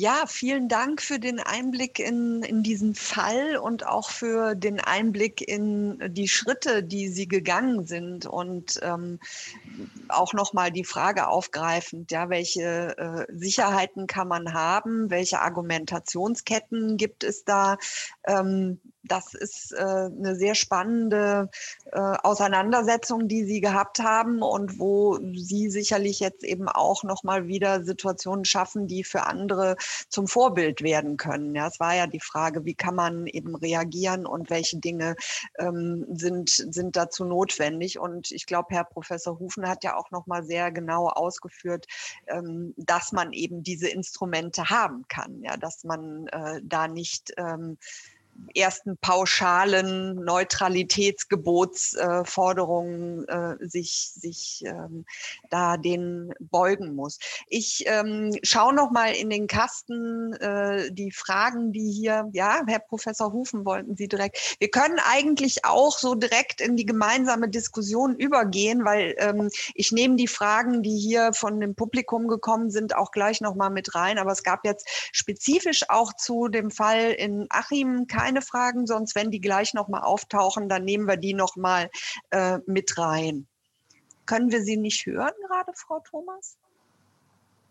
Der Ton weg. Aber Herr Professor Hufen, jetzt. Geschüttelt, weil ich vom einen anonymen Zuschauer was gesehen habe, aber das werden Sie ja gleich noch sehen. Ja. Alles gut. Da war eine Frage, wie man das ausspricht. Ja, vielleicht. äh, bin ich dran? Ja, ja. Okay. Zur Überbrückung, bis die vielen anderen Fragen kommen, die sich hier aufgeworfen haben. Nur ganz kurz. Das Beispiel zeigt, äh, Sie haben in dem Fall Glück gehabt, in, indem Sie eine vertragliche Vereinbarung hatte, dass die Stadt auf Sie nicht einwirken darf. Ja. Äh, die Verwaltungen mit ihrer Schere im Kopf pflegen aber inzwischen Widerrufsvorbehalte in die Verträge selbst einzubauen und äh, sich vorzubehalten, dass sie einen äh, beeinflussen dürfen. Und dann stehen sie wieder vor dem Problem, ob sich hier Paragraph 5 Parteiengesetz und die entsprechenden gemeinderechtlichen Bestimmungen verwirklichen lassen. Ich kann nur sagen, alle Träger, öffentliche Träger oder private Träger, seien Sie vorsichtig mit der Widmung und der Zweckbestimmung der Einrichtung. Wenn Sie die Zweckbestimmung ganz strikt auf demokratiefreundliche Jugendarbeit beispielsweise ausrichten, dann hat kein demokratiefeindlicher Verband, äh, wie immer er das organisiert, Anspruch auf Teilhabe an dieser Leistung. Wenn aber die Widmung verwaschen ist, das öffentliche Sachenrecht ist da sehr flexibel. Wenn also Sie haben gesagt, da kommen auch andere Parteien und so weiter, dann stellt sich sofort die Frage der Gleichbehandlung. Und deswegen äh, sage ich allen Trägern immer, seien Sie vorsichtig mit der Widmung Ihrer Einrichtung, dass Sie die in der Hand behalten, denn nur die ist dann in der Lage, diese Gleichheitsaspekte angemessen zu lösen. Mhm. Dazu passt auch, ähm, und äh, das ist, glaube ich, ganz gut, das auch nochmal für alle zu beantworten. Die Frage, die hier kam, wäre es ein Weg, eben äh, generell parteiliche Veranstaltungen aus der Raumnutzung auszuschließen. Darauf wollten Sie, glaube ich, gerade eingehen, Frau Thomas. Ne? Ja, grundsätzlich haben wir die nicht ausgeschlossen, sondern es treffen sich äh, Parteien bei uns im Haus, Eben. nachdem der Vorstand äh, darüber entschieden hat. Also die Raumnutzung an den Kaninchenzuchtvereinen, die entscheiden wir. Da brauchen, ne, das braucht kein Vorstandsentscheid. Bei parteipolitischen Nutzungen haben wir grundsätzlich in der Nutzungsordnung stehen, dass die von Vorstand, vom Vorstand äh, getroffen wird, auch Einzelveranstaltungen, auch Dauernutzungen. Äh, und Darüber haben wir eben die AfD ausgeschlossen, also über einen Vorstandsbeschluss, der protokolliert ist und so weiter. Ähm, der Hinweis auf die Präambel der Satzung oder eben das, was Sie, Sie haben es eben anders genannt, die, äh, Herr Professor die, also da, der wäre wahrscheinlich bei uns ein bisschen äh, wackeliger. Aber äh, der, der Grundsatz, dass die, die Verwaltung nicht zugreifen kann, das ist ehrlich gesagt überhaupt nicht einem politischen und auch nicht einem, sondern einem kulturpolitischen Gedanken entsprungen, nämlich dem, dass wir gedacht haben, wir wollen nicht mit unterschiedlichen wechselnden Mehrheiten, ich sage jetzt mal ganz plakativ, mal ein Jazzprogramm machen dürfen und mal nicht, weil, es mhm. nicht passt. Das war der Ursprungsgedanke, der dann zu diesem glücklichen, äh, dieser glücklichen Formulierung im Vertrag äh, geführt hat. Wenn die Stadt das mitmacht. Fünf Jahre haben wir noch, ja, dann gucken wir ja. weiter. Herr Wiegel hatte eben auch spontan sich zu Wort gemeldet. Ja, äh, ich wollte nur noch mal mit einbringen, aus äh, meiner Sicht äh, und aus meiner Erfahrung ist es weniger die Handlungsunsicherheit der Akteure, weil die relativ über Satzungen, über Nutzungsverträge, auch über eine eigene Rechtsberatung. Was mich eben umtreibt, ist eher ich würde mir wünschen, dass bestimmte ähm, äh, ja, Behauptungsstrategien und, und bestimmte halbseitene Begründungen äh, äh, schon in den Verwaltungen scheitern. Ne, also dass die sozusagen gar nicht zu einem Fall werden, mit dem sich dann auch die Träger auseinandersetzen müssen. Versteht ihr, was ich meine? Also äh, deswegen äh, ist es mir immer wichtig zu sagen, die Verwaltungen müssen dort auch relativ fit sein, damit wir dann nicht sozusagen den Verwaltungen eine Deutungsmöglichkeit für einen Ausweg sozusagen liefern müssen, weil das ist auch eine ganz komische Situation, ne? also von, der, von den Rollen her sozusagen. Ne? Und wenn es schon dazu kommt, dass eben wie in dem Fallbeispiel Treibhaus-Döbeln eine Kulturverwaltung, eine institutionelle Förderung aufgrund von einer solchen äh, externen Beschuldigung äh, in Frage stellt, äh, dann halte ich das für schwierig. Also ich ähm, bin auch nicht so naiv, äh, nur kurz noch äh, als Erläuterung. Äh, ähm, mir geht es jetzt nicht darum, mir zu wünschen, dass die AfD verboten wird. Mir ist völlig klar, es wäre völlig naiv, äh, dass, es, äh, dass es da ganz hohe und andere Hürden gibt. Aber wir müssen uns eben sozusagen gegen diese äh, Raumgreifungs- und auch Vereinnahmungsstrategien, die eben oftmals wirklich manchmal auch dummfrech sind, sage ich jetzt mal. Wir versuchen das mal ne? und wir, wir legen etwas vor, das irgendwie plausibel klingt. Und äh, ich finde es bedauerlich, dass das im Moment noch sehr oft äh, funktioniert und dann genau zu solchen Fallbeispielen führt. Deswegen bin ich eher also sozusagen an dieser ähm, äh, Aufklärung, an dieser äh, auch Weiterbildung äh, von Entscheidungsträgern interessiert, äh, damit wir da einfach eine, eine sachliche ähm, Auseinandersetzung auch führen können, die ja zu unserer Demokratie gehört. Das ist ja überhaupt nicht die Frage. Und da hat jeder berechtigte Interessen einzubringen. Äh, aber es muss eben einen ganz klaren, für alle ganz klaren und gleichermaßen geltenden Handlungsrahmen geben. Aber dieser Handlungsrahmen kann natürlich auch äh, an konkreten Fällen jeweils äh, irgendwie äh, in eine andere Richtung erweitert werden. Sie haben ja immer gesagt, Herr äh, Professor Hufen, dass es von Fall zu Fall auch zu entscheiden sei. Ähm, hilft jetzt zum Beispiel das, was ähm, Sie mit dem Cash vordekliniert haben, auch ähm, strahlt das aus, dieser Fall? Wie, wie ist das auch? Generell auch für die anderen Institutionen jetzt in Achim, welche, was, was haben Sie für ein Gefühl, was, was so eine Auseinandersetzung vielleicht auch für, für einen größeren Zusammenhang bringen könnte? Wen meinen Sie jetzt? Frau Thomas. Ja, ich überlegte noch. ähm, Als Vorbildfunktion. Ja, ich glaube, dafür fehlt tatsächlich ein bisschen, das ist äh, öffentlich bekannt und es ist auch öffentlich bekannt gemacht worden von uns, aber letztendlich ist die letzte öffentliche Bekanntmachung an Corona gescheitert. Wir haben am also wir wären, es war vor einem Jahr, vor etwas mehr als einem Jahr, dass die Widersprüche, Fristen alle abgelaufen sind und so weiter und wir dann gemeinsam in die Öffentlichkeit nochmal gehen wollten, also was für andere Institutionen ja das nochmal deutlicher gemacht hat. Und da sind wir über Corona drüber weggekommen. Und jetzt ist es ein bisschen so, ja, jetzt ist auch irgendwie schon ganz schön spät. Also sehr viel Zeit dafür ins Land gegangen. Von daher kann ich das gar nicht gut beurteilen. Ich kann beurteilen die damals öffentliche Wirkung bei Menschen, die wir kennen und bei anderen Institutionen, also aus dem persönlichen Umfeld wo irgendwie immer wieder gesagt worden ist, genau das, was Sie eben auch gesagt haben, wie gut, dass ihr so einen Vertrag habt und wie gut, dass das so ausgegangen ist. Weil wir, wir waren davon schon ziemlich überzeugt, aber andere waren davon auch nicht so überzeugt, dass das so äh, funktioniert und äh, dass das auf der persönlichen Ebene ist das sehr positiv gesehen worden. Aber was das für andere Häuser bedeutet, und es gibt ehrlich gesagt auch keins, nicht im Kreis und auch natürlich nicht in Achim, dafür sind wir nun wirklich zu klein, wo es so eine ähnliche Konstellation geben würde. Ne? Hm.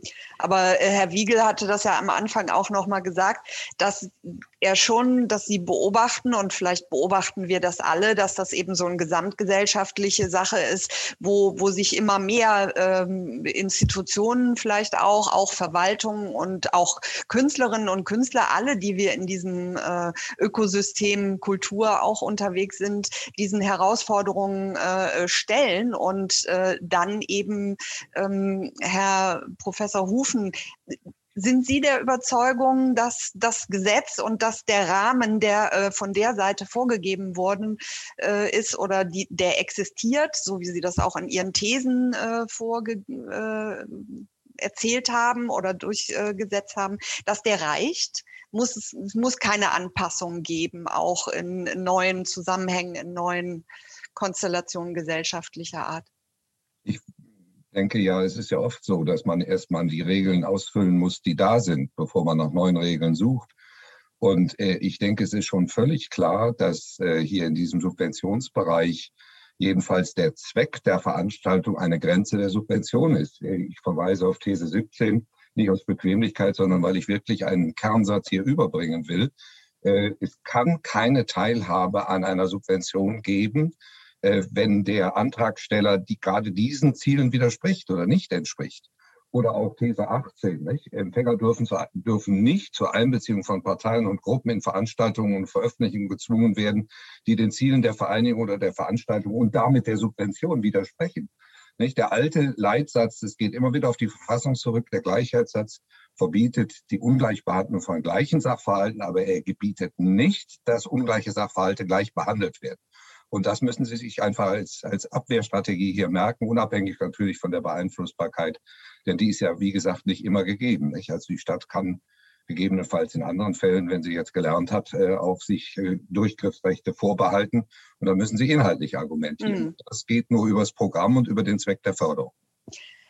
Wir wollten mal ganz kurz auch noch mal in die Runde fragen. Ich starte noch mal eine neue Umfrage, weil uns das interessiert hat, ob von denjenigen, die uns hier zugeschaltet sind, jemals schon jemand ähm, mit dem Thema Neutralitätsgebot sich auseinandersetzen musste oder eben äh, sich tatsächlich auch äh, mit diesem Thema intensiver beschäftigt hat.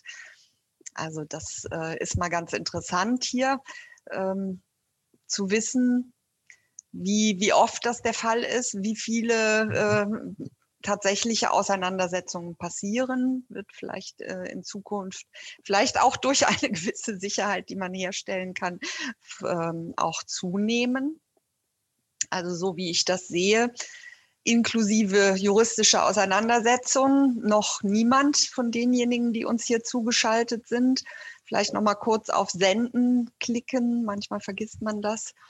Ähm, einige haben sich schon intensiv damit beschäftigt, wahrscheinlich eben auch mit bestimmten Fragestellungen, die im Rahmen der Arbeit auf sie zugekommen sind. Und ähm, doch ein Großteil sagt Nein oder Ja am Rande. Ist das auch so, so eine Erfahrung, die, die diejenigen hier vom Panel teilen oder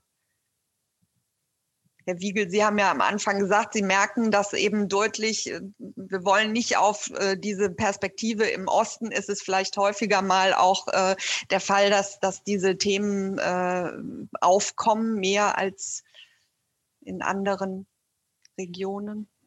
Also wir sind ja äh, nicht nur im Osten vernetzt, sage ich jetzt mal, sondern auch über Bundesverbände und andere äh, haben wir da schon, denke ich, einen ganz guten, auch gesamtdeutschen Blick. Und wir nehmen insgesamt wahr, dass die äh, Vorfälle sozusagen steigen und dass es sich wirklich immer auch um eine Strategie handelt. Das geht vom Wording los sozusagen äh, über typische Anfragen. Es gibt auch so eine äh, Anfragestrategie, auch äh, zum Beispiel der AfD an sächsische Staatsministerien, äh, wo dann immer genau die Träger äh, hinterfragt werden, um irgendwas zu finden, was man vielleicht äh, kritisch diskutieren kann, äh, die vielleicht in der Wahrnehmung der AfD quasi nicht im, im eigenen ähm, politischen Portfolio liegen. Ne? Also wo, man, wo man quasi Gegnerschaften auch äh, adressiert und dann versucht, auf allen möglichen Kanälen äh, dort irgendwie Dinge in Frage zu stellen. Das ist ja grundsätzlich erstmal, wie gesagt, auch nichts Schlechtes. Und ich hatte ja auch gesagt, ich glaube, auf der Trägerebene ist es relativ einfach. Wenn ich jetzt mal zu uns ins Steinhaus gucke, äh, es gibt einen äh, AfD-Stadtrat, äh, einen Jüngeren, der äh, äh, auch Aktivist äh, der identitären Bewegung gewesen ist. Aufgrund dessen hat er bei uns Hausverbot über das Hausrecht. Und das hat aber zur Folge, äh, dass der Sozialausschuss, der äh, früher sehr oft im Steinhaus getagt hat, eben jetzt nicht mehr dort tagen darf, weil natürlich das städtische Gremium dann sozusagen auch nur in der Vollständigkeit äh, tagen darf. Und das sind so, ich sage jetzt mal Dinge, die sind vor, vor einigen Jahren undenkbar gewesen, dass man sozusagen in den Gremien wirklich Personen sitzen hat, die äh, gegenüber dem Verfassungsschutz auffällig geworden sind und, und, und. Und das sind eben äh, Problematiken, äh, da brauchen wir, ich sage jetzt mal ein neues Know-how, da brauchen wir auch ähm, äh, eine, eine, andere Art, uns äh, auf diese Dinge einzustellen, weil sie vorher nicht nötig waren. Ne? Und, und deswegen halte ich das für eine relativ normale Situation, dass jetzt erstmal alle erschrecken und sagen, wie gehe ich denn jetzt damit um, mit diesem neuen Phänomen? Äh, und umso wichtiger ist es mir sozusagen, dass wir da ganz sachlich äh, wirklich äh, substanzielle Argumentationen und Strategien dagegen setzen können. Also das Gebot der Sachlichkeit hatten Sie ja auch schon äh, deutlich gemacht, äh, Herr Professor Hufen. Ich fand es ganz interessant, hier im äh, F&A-Kasten war auch nochmal der Blick äh, in die Schweiz äh, gerichtet worden, ähm, wo jemand äh, sagte, dass äh, da eventuell in der Schweizer Verfassung das Thema Kunstfreiheit ähm, noch umfangreicher und differenzierter im Gesetz verankert ist. Können Sie das äh, oder wie, wie, sieht, wie sehen Sie diesen Gegensatz? Ist es im deutschen Grundgesetz aber eigentlich so geregelt, dass Sie sagen, da ist kein Bedarf, das noch ähm, anders anzupassen? Sie müssen mal eben das Mikrofon aufmachen.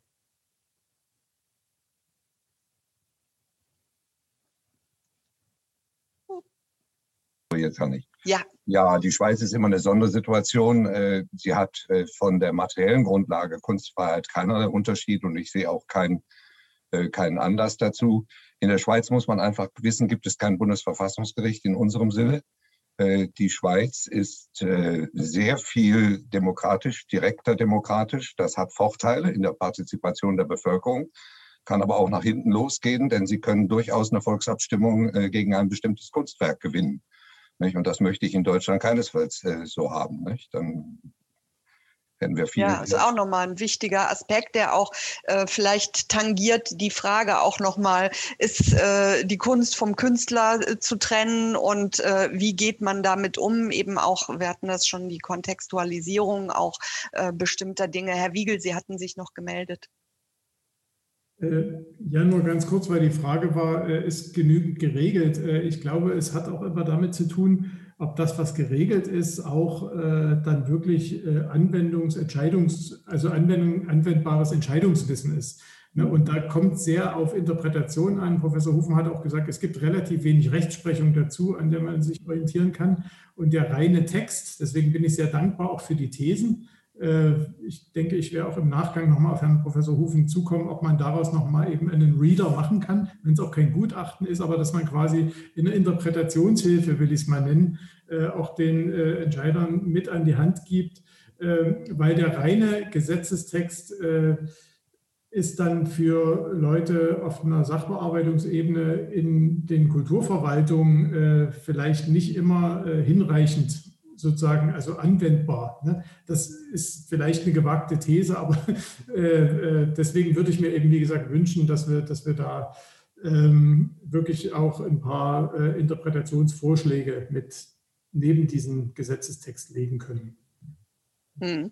Also je mehr Wissen man auf diesem Gebiet äh, ansammelt, ich will noch mal eine Frage aus den, den, den, vorher eingereichten ähm, Fragen herausziehen, die vielleicht auch nochmal ganz interessant ist. Auch nochmal in der Frage, wie schafft man es, beispielsweise eine sachliche Gesprächsgrundlage ähm, zu diversen Themen, beispielsweise auch zu identitätspolitischen Themen äh, herzustellen? Wie gehen Sie mit Anfeindungen um? das kam jetzt schon im Vorfeld uns eingereicht, wie ähm, gerade vielleicht aus der Praxis auch da mhm. Frau Thomas oder Herr Wiegel. Beginnt die Frau Thomas oder ja? Nee, fangen Sie ruhig an, Herr Wiegel. Okay, ähm, naja, also äh, auch wir äh, sind schon unterschiedliche Wege gegangen, also von, ich sage jetzt mal, äh, Gegendarstellung bis hin äh, auch zu juristischen Schritten ja. Äh, an den Stellen, wo wir äh, das auch für angezeigt gehalten haben. Und ich glaube, es braucht ein Stück weit ein Selbstbewusstsein und auch eine Haltung, sich gegen solche Diffamierungen zu wehren.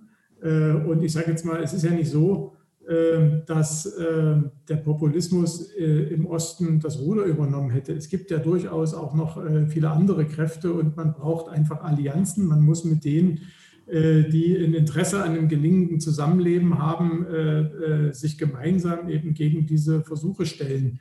Und das, ich wünsche mir zwar, dass wir weniger Kraft darauf verwenden müssten, weil die ja auch von anderen Arbeitsinhalten abgeht. Das darf man ja auch nicht ganz verschweigen. Also in dem Moment, wo man sich äh, dort äh, immer wieder mit solchen Dingen auseinandersetzen muss, braucht es genauso auch Ressourcen. Ähm, und deswegen, ähm, wie gesagt, wünsche ich mir, dass auch äh, äh nicht immer nur, ich sage jetzt mal, die unmittelbar Betroffenen, sondern auch eben eine Bürgergesellschaft äh, äh, dort sich deutlicher artikuliert äh, und nicht sehr oft einfach schweigend zuschaut. Ne? Weil es, es verändert sich einfach was. Und wir merken das ja, dass sich einiges in unserem Land verändert hat, nicht nur in Sachsen. Wir merken das an, an ganz vielen Indikatoren und wir sind in einer schwierigen Situation und wir müssen uns nochmal, glaube ich, deutlich machen, dass diese Frage, die man immer so als Floskel nimmt, also in welchem Land wollen wir leben, dass das eine ganz ernsthafte Frage ist äh, und dass die äh, gestellt wird von äh, auch Akteuren, die ein ganz anderes Land wollen. Und das ist eine Frage an uns alle, nicht nur an mhm. sozusagen unmittelbar von Anfeindungen Betroffenen. Mhm. Frau Thomas? Ja, das finde ich gut, was Herr Wegel gesagt hat, nämlich die Tatsache, dass man in Netzwerken denkt und in, in äh, in Verbünden denkt und mit Verbündeten gemeinsam äh, darüber nachdenkt, wie man dem entgegentreten kann. Also so die ganz konkrete Anfeindung direkt an uns, ans Kasch, äh, die habe ich irgendwie, habe ich gerade überlegt, welche ich da vor Augen habe. Da sind wir tatsächlich noch ein bisschen von weg im Moment in Achim.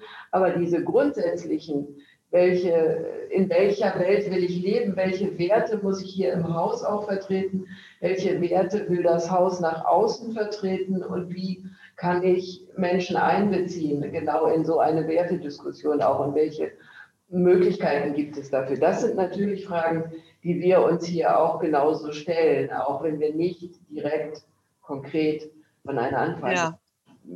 befallen sozusagen. Professor Hufen, Sie haben ja schon auch gesagt, es gibt eben ganz klar auch Rückhalt ne, bei diesen Wertediskussionen. Ähm, Nochmal darauf ähm, zurückkommen, dass es eben darum geht, auch da eine sachliche Argumentation zu finden. Was ist aus Ihrer Sicht vielleicht auch nochmal so ein Rat äh, in diesen ja, Diskussionen? Sie werden verstehen, dass ich als Verfassungsrechtler sage, das Land, in dem ich leben möchte, ist das Land des Grundgesetzes mhm. und der Landesverfassungen. Und da kommen wir schon ganz schön weit mit, wenn wir das ernst nehmen. Dazu gehört freilich auch, äh, dass ich meiner Meinung nicht entsprechende andere Meinungen, die sich im Rahmen dieses Grundgesetzes halte, dann auch nicht von vornherein als Anfeindungen diskutiere, sondern als Diskursbeitrag, der eben in der offenen Diskussion gehört werden will und sachlich äh, diskutiert werden will.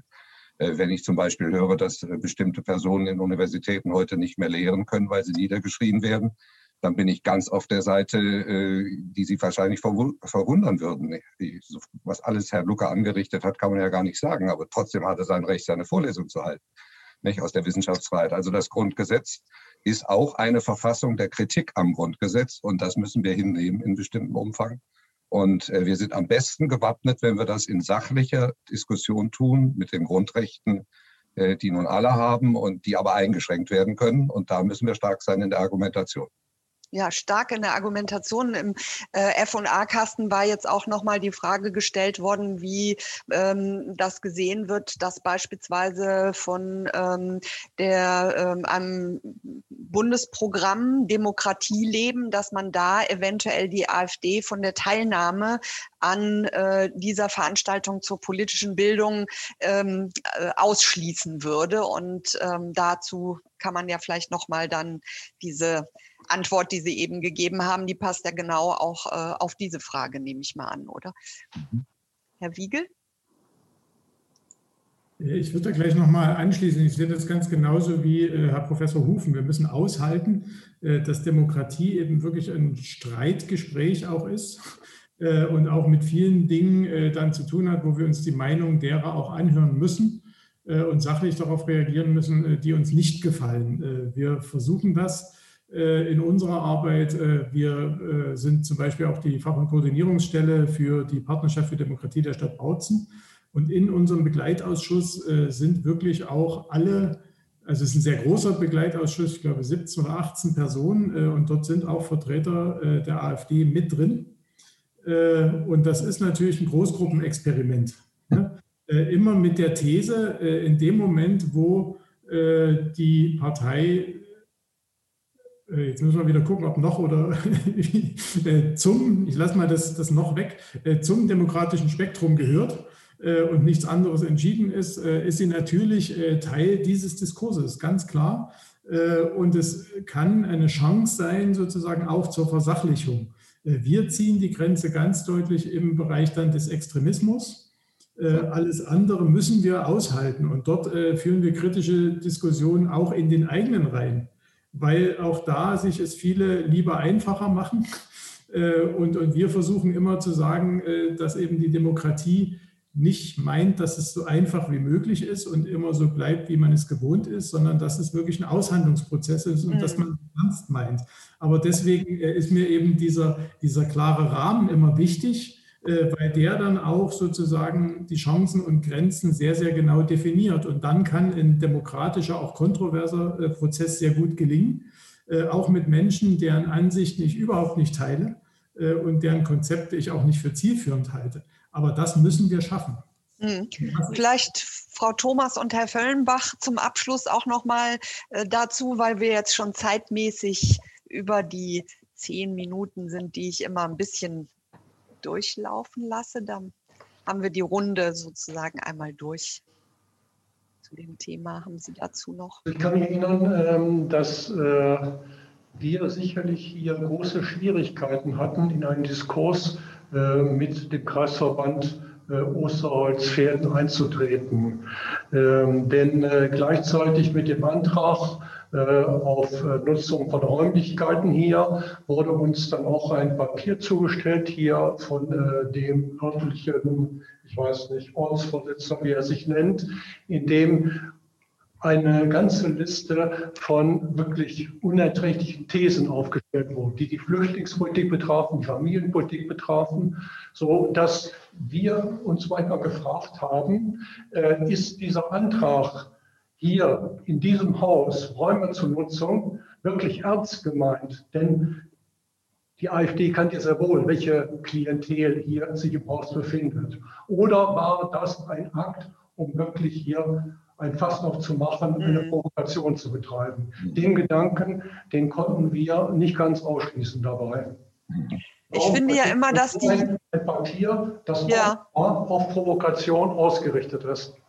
Ja, also die Juristen sind ja, glaube ich, immer so äh, sehr äh, bemüht, die, da die Emotionen äh, außen vor zu lassen. Aber an bestimmten Stellen kommt natürlich wirklich auch ähm, die, die Zwischentöne und die äh, Frage, wer provoziert oder ähm, in welche Richtung gehen da bestimmte Angriffe. Wir haben es jetzt hier äh, wieder in dem. Dass hier ein Diskurs geführt werden sollte. Ja, Ja, und das ist eben auch die Frage klare Haltung. Ich will an dieser Stelle jetzt, ähm, weil ich glaube, wir könnten noch lange weiter diskutieren und auch noch mal äh, immer in spezifischen Zusammenhängen ähm, noch mal fein justieren.